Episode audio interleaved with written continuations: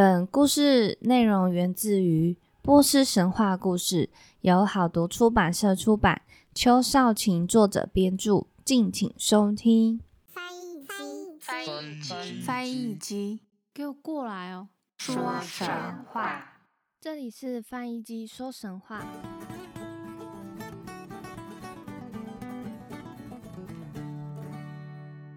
欢迎收听翻译机说神话，我是翻译机。大家，我终于回归啦！我终于呢，就是忙完自己的事情之后呢，稍微跟大家聊一下天了，终于回归了，也终于在十月的第二个礼拜要接续后面的故事。故事说完之后呢，再跟大家聊聊最近忙了什么。那不晓得大家还记得上一集的故事吗？上一集呢，我们是讲到。有关于伊朗建国的各位诸王，就包括凯尤马尔斯、胡山、塔赫姆列斯，跟最后的贾姆希德。那贾姆希德呢，本来是一个贤明的国王，后面呢，因为他不尊重神明，不尊重天神，所以不再受到天神的庇护，导致呢，他变成一个很残暴啊、很暴力的国王。那今天呢，就是要来。讲述究竟是谁推翻贾姆希德的这个人呢？就是蛇王。所以，我们就是从后面的故事接续下去。那话不多说，赶快来听翻译机说神话吧。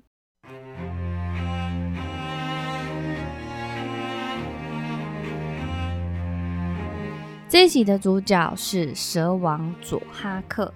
从前呢，草原上呢有一个部族。他是由一位老国王所统治的，国王叫做马尔达斯，不止公正贤明，还有着善良的心肠。他养着一群又一群的绵羊、骆驼、小羊、奶牛和阿拉伯的骏马，可以供给奶的牲畜交给人们，教他们如何取奶来喝。马尔达斯无疑是位仁慈的君王，他爱他的百姓，也深爱他的儿子。佐哈克，但是佐哈克呢，其实是一位野心勃勃的年轻人。他虽然得到马尔达斯的赏识，却不像父王那样善良慷慨，反而性情乖戾。王子拥有一万匹配有金马鞍的好马，他年轻气盛，喜欢骑马四处闯荡，逞凶斗狠。他的态度冲动轻浮，做事时常有欠考虑。因此容易被旁人影响。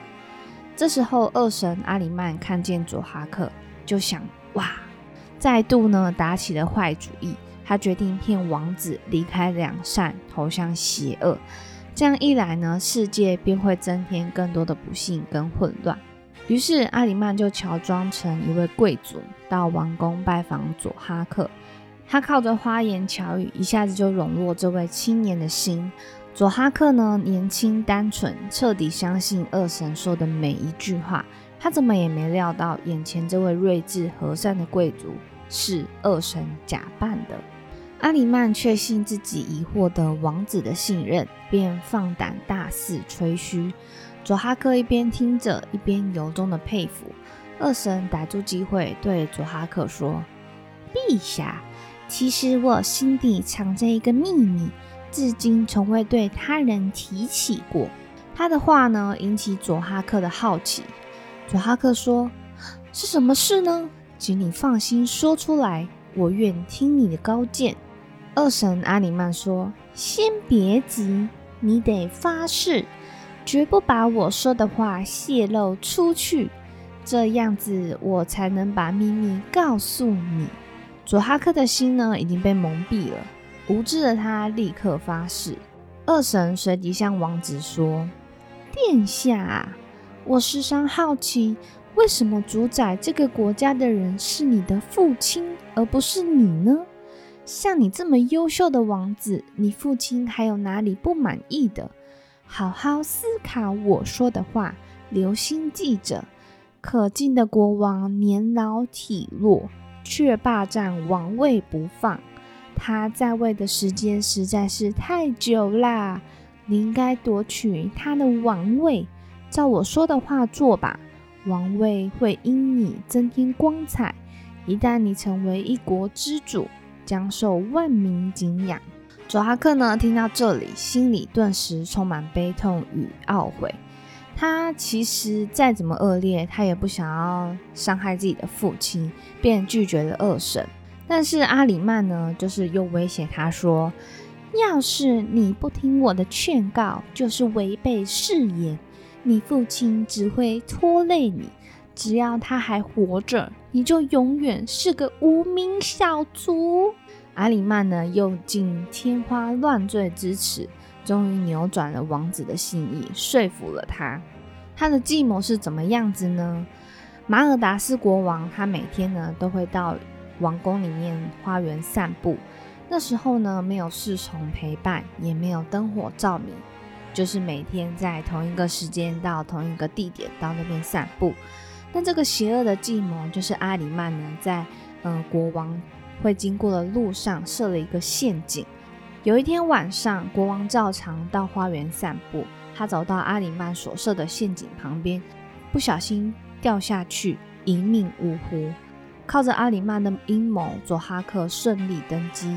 可怜他的老父亲辛苦抚养他长大，极尽所能疼爱，却被二神所蒙蔽的儿子痛下毒手，忘记了父亲的养育之恩。佐哈克成为国王后，阿尼曼的野心仍然无法满足，他变成一位厨艺精湛的青年来到宫里。佐哈克爽快答应了他担任御厨。二神就这样进入王宫的厨房，替国王料理饮食。在那时候呢，人们只吃素，虽然他们有养动物，但是其实动物家禽的肉啊都没有摆上餐桌过。平日的饮食呢，大部分都是从田野采摘一些野草回来烹饪。阿里曼呢，却斩杀动物，用各式各样的肉烹调出一盘又一盘的佳肴。佐哈克从未尝过这样的食物，感到十分惊奇。每天想要这些新的菜色，也使他获得了像是雄狮般的野性跟力气。有一天呢，佐哈克吃了阿里曼用蛋黄做成的料理，赞不绝口。阿里曼答应隔天献上更可口的餐点，就是为了讨好佐哈克。慢慢的，阿里曼其实也陆续端出许多新奇的料理。第二天呢，他用白嫩的斑鸠与雉鸡做成佳肴。第三天的餐点是母鸡与小羊。第四天是牛肉加上番红花与玫瑰香水，搭配陈年美酒与各式香料。佐哈克呢为御厨的好手艺惊叹，他招来御厨，打算好好赏赐一番。阿里曼等的就是这个时候，他毕恭毕敬地对国王说。如果国王对我满意，我不求别的，只希望能在你的双肩各吻一下。在这里打个叉，我们之前就是有讲过，说二神阿里曼呢，他就是会用双肩亲吻的这个招数，然后让这个国王呢可以听从他的命令，这样子。好，这里就回到故事，佐哈克呢以为御厨是希望借此提高声誉，没有多想，就答应了他的请求。阿里曼靠近佐哈克，在双肩分别亲了一下。突然间，二神凭空消失，再也不见踪影。更可怕的景象接着到来，在众目睽睽下，佐哈克的双肩，也就是阿里曼所亲吻过的地方，长出两条漆黑的毒蛇，对人们吐出蛇信。佐哈克吓坏了。命人把这两条毒蛇从肩膀上割除，但是每一次只要除去毒蛇后，佐哈克的双肩又会再重新长出两条毒蛇，贤者与医生个个手足无措。这时候，阿里曼又装成一位医生，他来到王宫里，对佐哈克说：“陛下，你这怪病恐怕永远治不好，这两条毒蛇怎么样也无法切除。”这样吧，你就每天准备食物给那两条毒蛇吃人的脑袋，喂饱它们。一段时日后，说不定这蛇就会消失了。佐哈克呢，就遵照这个提议，每天杀死两个男人，用他们的脑袋喂食肩上的两条毒蛇。百姓对佐哈克国王的恐惧又变得越来越深了。那时候统治波斯的就是贾姆希德，他因为傲慢不敬神，不仅失去神的恩宠，也丧失了在民间的威望。百姓不再效忠国王，纷纷造反。波斯境内不断陷入战乱，贾姆希德失魂落魄，不知如何是好。波斯人日夜渴望拥戴新国王，他们早已听说在阿拉伯有位佐哈克国王，双肩伸舌，威严勇猛。他们决定立佐哈克为王，于是派使者探访，邀请佐哈克坐上贾姆希德的王位。佐哈克立即动身，如暴风般迅速进军。波斯人甚至与他组成联军，打算推翻贾姆希德。大军步步进逼，走投无路的贾姆希德只能逃走。他的领土、王座与军队从此落入佐哈克的手里。贾姆希德隐姓埋名，躲藏起来，生怕被佐哈克发现。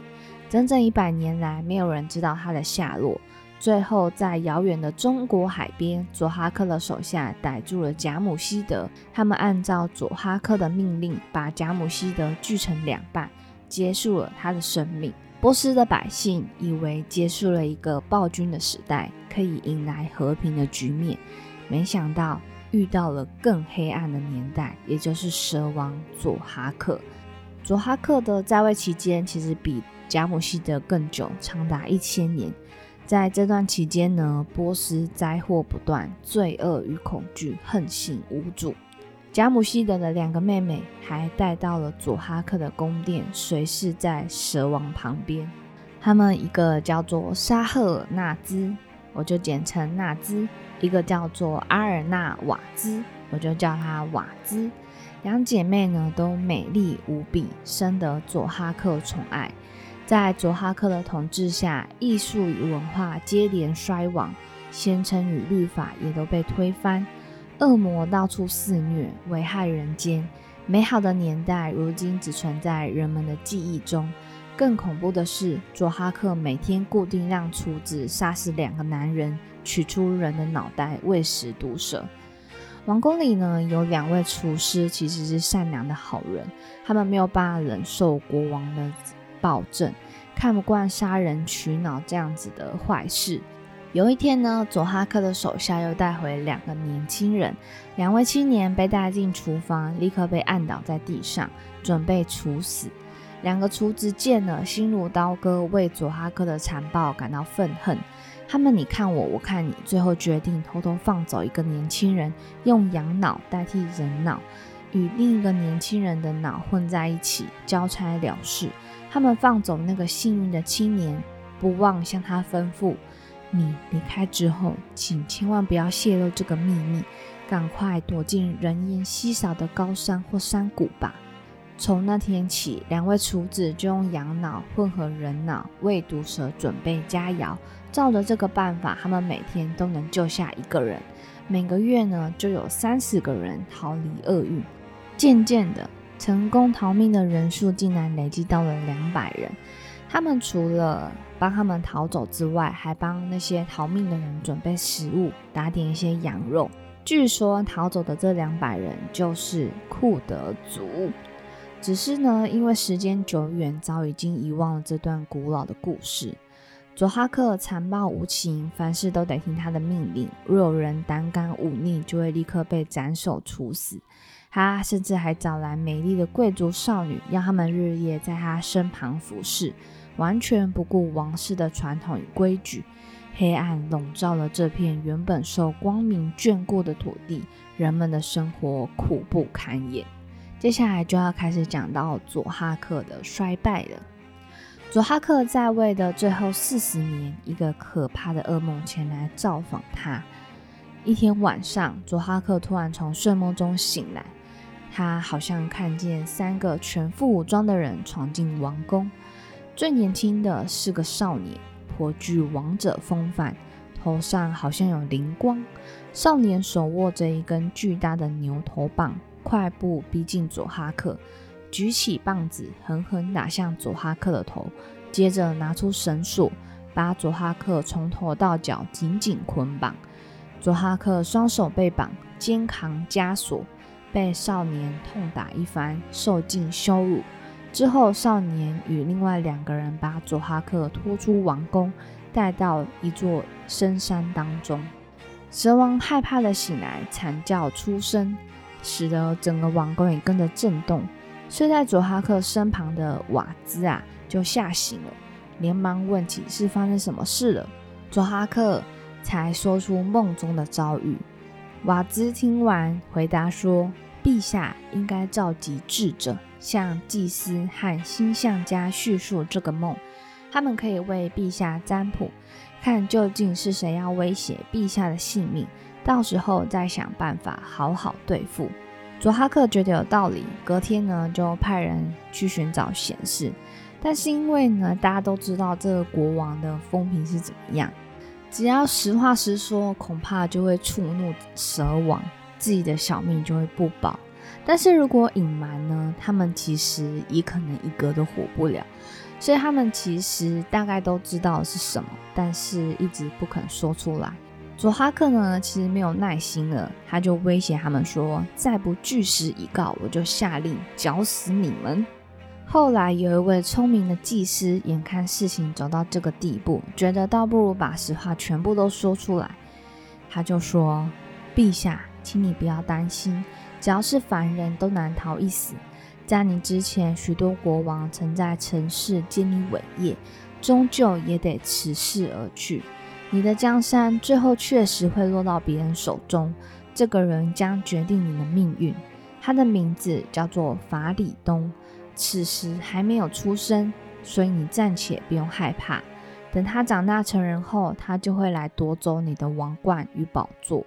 他会带着铁制的大棒，用那大棒打你的头。再用绳索把你绑起来，拖出王宫。佐哈克问说：“他为什么要这么做呢？我和他有什么深仇大恨呢？”这位祭司就说：“陛下，在这世上，所有的仇恨必有原因。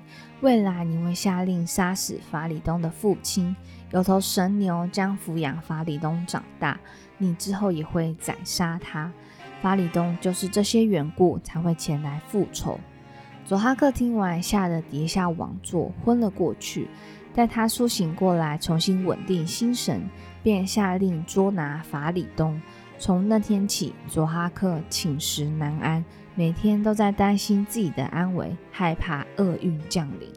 许多年过去了，受神祝福的法里东终于诞生。此时，佐哈克的手下正在四处抓人，百姓怨声载道。法里东的父亲有一次出门，不幸落入陷阱，被佐哈克的手下带回皇宫处死。他们取出他的脑袋，喂给佐哈克的两条毒蛇吃。法里东的母亲知道丈夫死去，心痛万分，她流着眼泪抱着儿子逃进一座森林躲藏。有位牧羊人住在森林里，他养了一头神奇的牛，名字叫做巴尔马耶。可以称得上是举世无双的牛，它一生下来毛皮就光彩斑斓，犹如孔雀般美丽。人们从未见过这么奇特的牛，许多贤者慕名而来，就想一探巴尔马耶的模样。法兰克母亲逃进森林，遇见牧羊人，就请求他帮忙。这个还在吃奶的孩子无依无靠，请你收留他作为他的养父吧。你可以用这头牛的奶哺育这孩子。若要报仇，我以自己的生命做担保，日后一定会报答你的恩情的。牧羊人看着这对母子，不禁心生同情，答应了他的请求。法里东的母亲将儿子交给牧羊人，悉心细心叮嘱一番后，才不舍得离去。牧羊人信守诺言，用巴尔马耶的牛奶哺喂法里东，把他当作亲生儿子般小心翼翼地抚养。三年后，蛇王佐哈克仍然没有放弃寻找法里东，继续派人盯着这孩子的下落。此时，法里东的母亲又回到森林里，对牧羊人说：“上天让我想到了一条妙计。”事不宜迟，我应该立即行动，带着孩子离开这片纷扰之地。我们要远走他乡，到一个山上去，离群所居。他说完后，向牧羊人道别，抱起孩子离开。法里东的母亲竭尽全力赶赴山上，那里住着一个虔诚的山民，许久不问世事。法里东的母亲诚心的请求帮忙。好心人，我的儿子原本在波斯过着舒适的生活，却被迫逃命。他命中注定成为未来的国王，结束佐哈克的暴政。请你收留这个孩子，像父亲一样抚养他长大吧。善良的山民一点也不觉得勉强，他收留了法里东，对这孩子视如己出。而其实关于巴尔马耶的传言辗转的传来皇宫，佐哈克听说他躲在一座森林里，发疯似的就赶到那个地方，杀死巴尔马耶以及当地所有牲畜。但他后来找了找，还是没有找到法里东，佐哈克就来到。法里东母亲的旧家门前，彻底搜寻每一个角落，终究不见半个人影。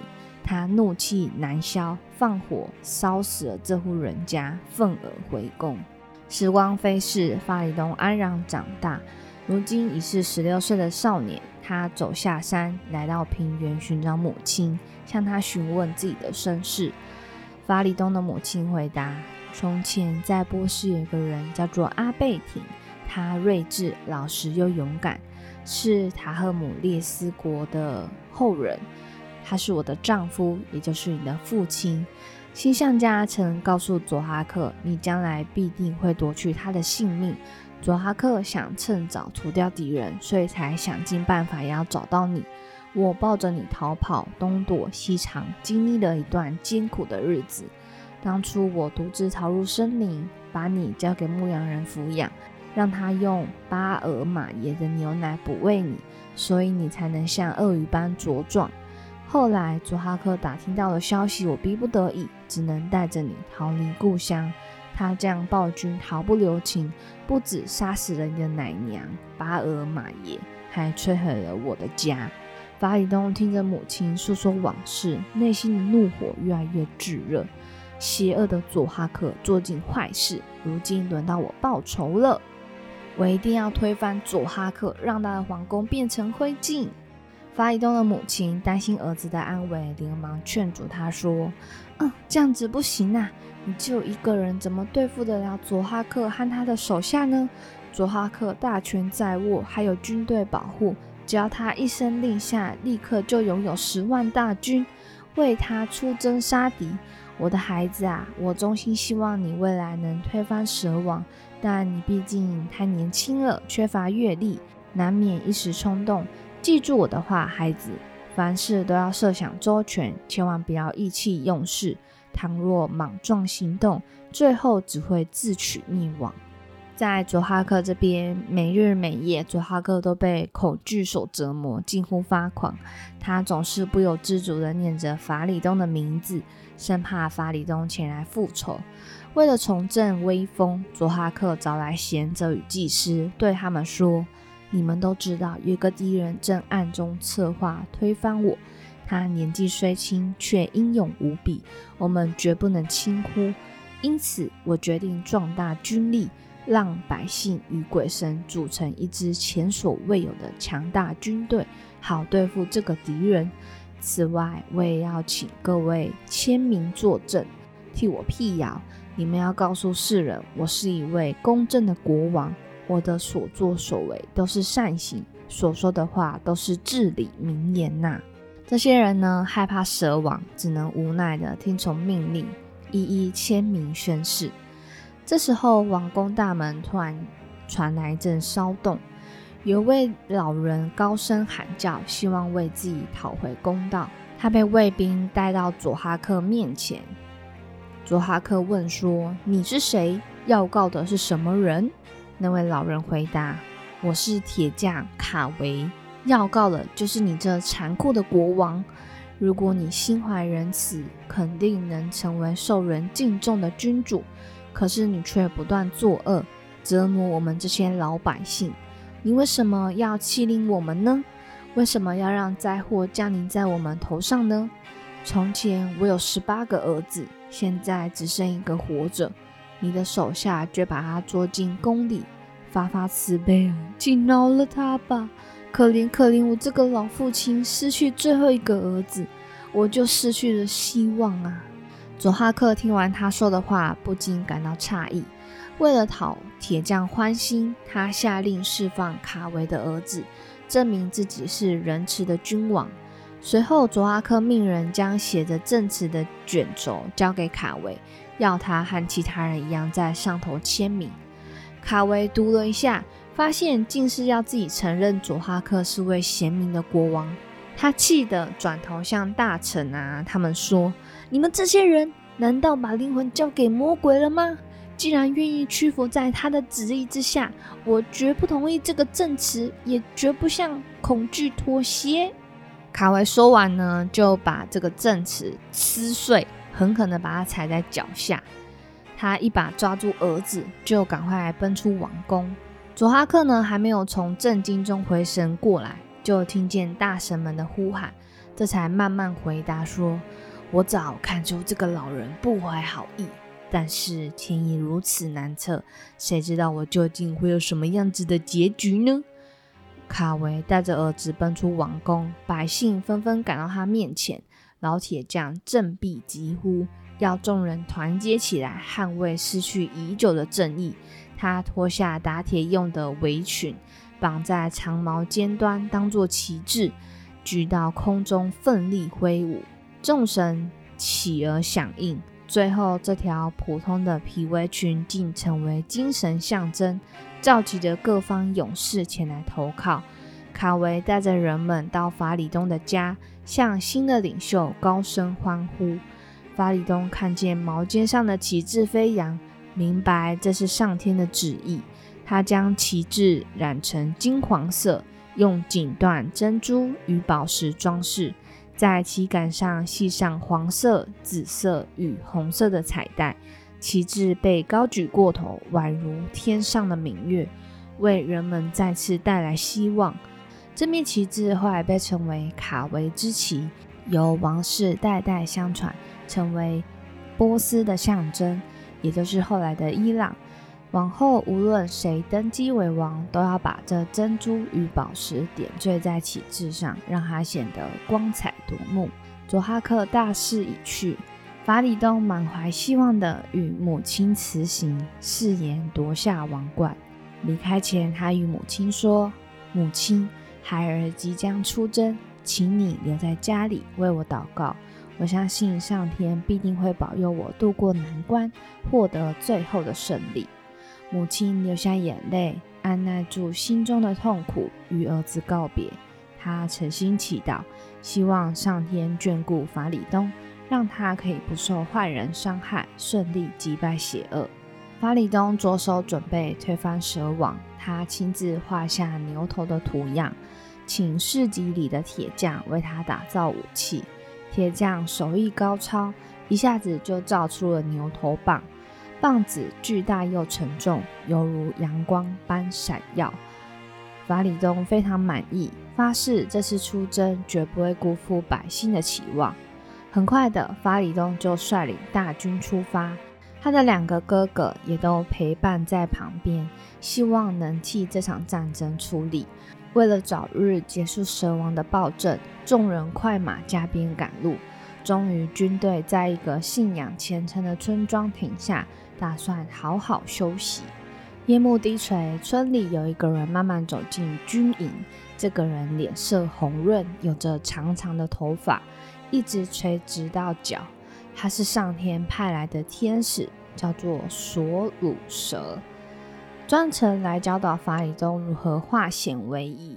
法里东得知自己受到天使的保护，非常激动。他暂且放下了紧张的心情，吃完晚餐便放心的倒头睡去。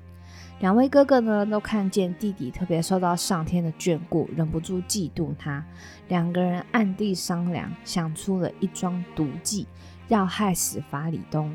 军营附近有一座山，山势险峻。两兄弟趁夜爬上高山，找到一块巨石，朝法里东熟睡的地方丢出去，想要把他砸死。巨石滚落，发出隆隆声响。法里东从梦中惊醒，眼看大难临头，突然间，那颗巨石仿佛被无形的力量阻止，就这样悬在空中，动也不动。两位哥哥看见这幅景象，明白天意不可违逆，他们向弟弟道歉求饶。法里东也宽恕了他们，不再追究。之后，大军继续赶路，来到了底格里斯河。法里东找到船夫，请他们准备好渡船，让军队过河。船夫们却断然拒绝。他说：“佐哈克国王有令，没有他的允许，任何船都不能渡河。”法里东勃然大怒地说：“这条河的波涛汹涌，休想阻挡我！”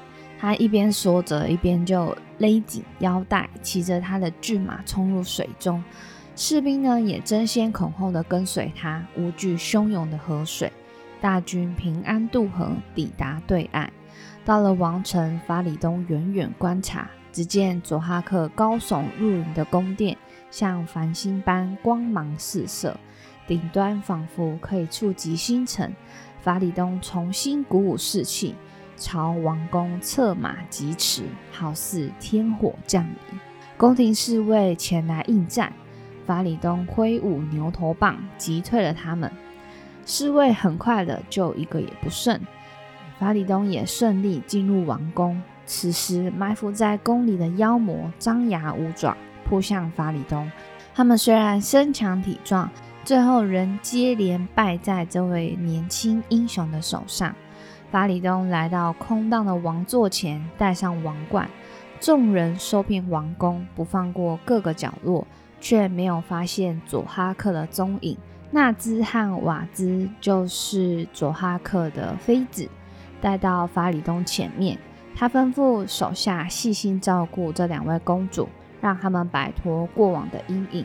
纳兹和瓦兹流下眼泪，一直称赞法里东。又哀叹他们从前不幸落入蛇王魔掌的命运。法里东安慰两位公主，替他们扫去心头的忧愁。两位公主也向他透露佐哈克的下落。原来佐哈克看到情势对他不利，早已悄悄逃往印度斯坦。狡诈的蛇王不愿轻易把王位拱手让人，他想学习法术，替自己整顿势力，卷土重来。佐哈克逃走前，把王国交给大臣坎德鲁代为管理。王宫被攻陷后，凯德鲁向法里东宣誓效忠，依照新王的命令安排宴会，王宫上下彻夜欢庆。隔天清晨，趁着天色未明，坎德鲁偷偷离开，找到佐哈克，跟佐哈克说：“陛下，你的王国不保了。”士兵攻陷王宫，率领他们的是一位英勇的青年。他戴上你的王冠，废除你的旧臣，把他们全都推下强城处死。佐哈克回答说：“哼，不过是位无礼的客人罢了，不用如此惊慌。”坎德鲁，宾客来访应该是吉祥的预兆，你怎么忘了啊？佐哈克回答完，其实他没有想到这位青年就是法里东。坎德鲁一听佐哈克的话，说：“哪有客人手提牛头棒闯入王宫的？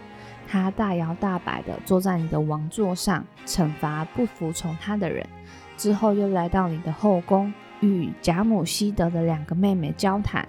他一边手挽纳兹，一边亲吻瓦兹。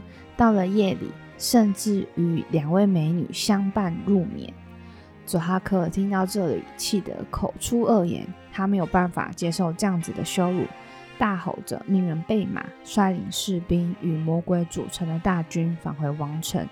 城里的百姓早就对佐哈克不满，一发现蛇王的大军归来，便爬到屋顶上对他们投掷砖块。几乎全城的百姓都出来战斗，高声呐喊着。佐哈克不是我们的王。法里东的军队也奋勇抗敌，两军缠斗，尘土漫天飞扬。佐哈克眼看自己已经失去了民心，愤恨地冲出大军。他手里拿着套索，攀上王宫的屋顶。当他看见两位公主陪伴在法里东身旁时，佐哈克妒火中烧。他飞身跃下，取出短刀，往两位公主砍杀过去。法里东立刻迎击，手执牛头棒朝佐哈克的头猛力一挥，打裂了佐哈克的头盔。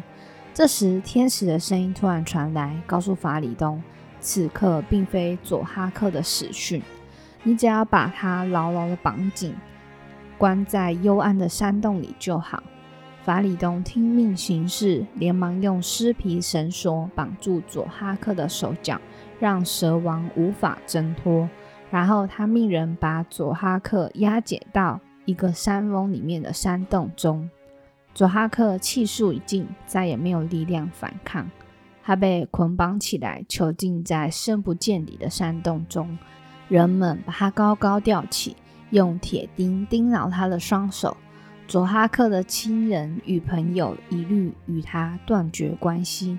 他孤零零地待在那里，鲜血流到地上，为他过去的恶行付出代价。英雄法里东加冕为王，王公贵族皆高举酒杯，对新王致意。法里东传信给母亲，向母亲报告这个好消息。母亲高兴的掉泪，感谢上天为好人主持公道。他平时就乐于帮助穷人，这次一连七天接济平民，又一连七天设宴，用美食佳肴款待宾客。不仅如此，他还把自己所有的财宝都送给人们。母亲尽情的与众人分享喜悦，随后也动身前往王宫，为法里东献上祝福。以上就是蛇王佐哈克的命运。